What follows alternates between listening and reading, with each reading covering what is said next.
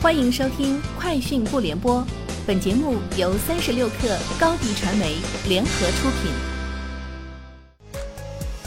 网罗新商业领域全天最热消息，欢迎收听《快讯不联播》。今天是二零二一年十二月三号。近日，B 站主体公司拍下永易支付百分之六十五点五股权，这意味着 B 站将获得支付牌照。此前，抖音母公司字节跳动。快手也已通过收购获得支付牌照。分析指出，伴随新兴电商模式在视频平台的崛起，支付成为平台构建闭环商业模式的重要一环。视频平台纷纷布局支付业务，旨在降低资金流动风险和经营成本，打造信贷、理财等更多新的收入增长点。视频平台发力支付业务，短期内对现有支付格局不会产生大的影响。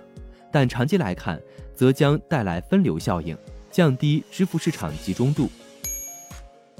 三十六氪获悉，IDC 近日发布二零二一年 V 二全球物联网支出指南。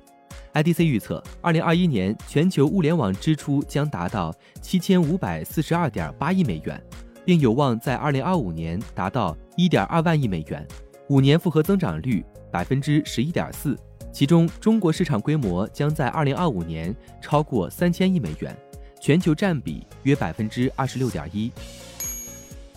百度 Apollo 自动驾驶出行服务平台“萝卜快跑”将正式落地重庆永川，开始面向公众提供自动驾驶出行服务。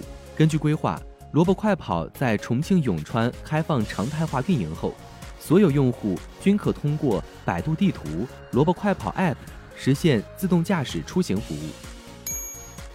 据报道，苹果表示可能会扩大其 App Store 的抽成范围，即无论开发商使用苹果的支付系统还是其他支付渠道，苹果都有可能对交易收取佣金。当前，该公司临近法律规定的最后期限，要改变开发者为 iPhone 和 iPad 应用中的项目向客户收费的方式。据报道。丰田十二月二号发布消息称，到二零三五年实现的西欧销售的新车二氧化碳排放为零。丰田将把销售的所有汽车改为纯电动汽车或燃料电池汽车。欧盟七月提出到二零三五年要求区域内的新车实现零碳排放的方案，丰田将对此作出应对。南非研究人员近日发布的一项研究显示，与其他新冠毒株相比。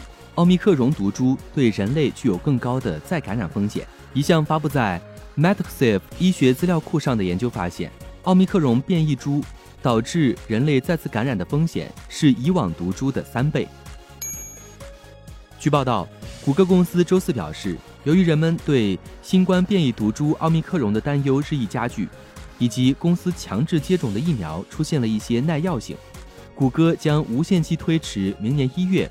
在全球范围内的复工计划，谷歌称，最近几周近百分之四十的美国员工回到办公室，在世界其他地区这一比例更高。以上就是今天节目的全部内容，下周见。高迪传媒为广大企业提供新媒体短视频代运营服务，商务合作请关注微信公众号高迪传媒。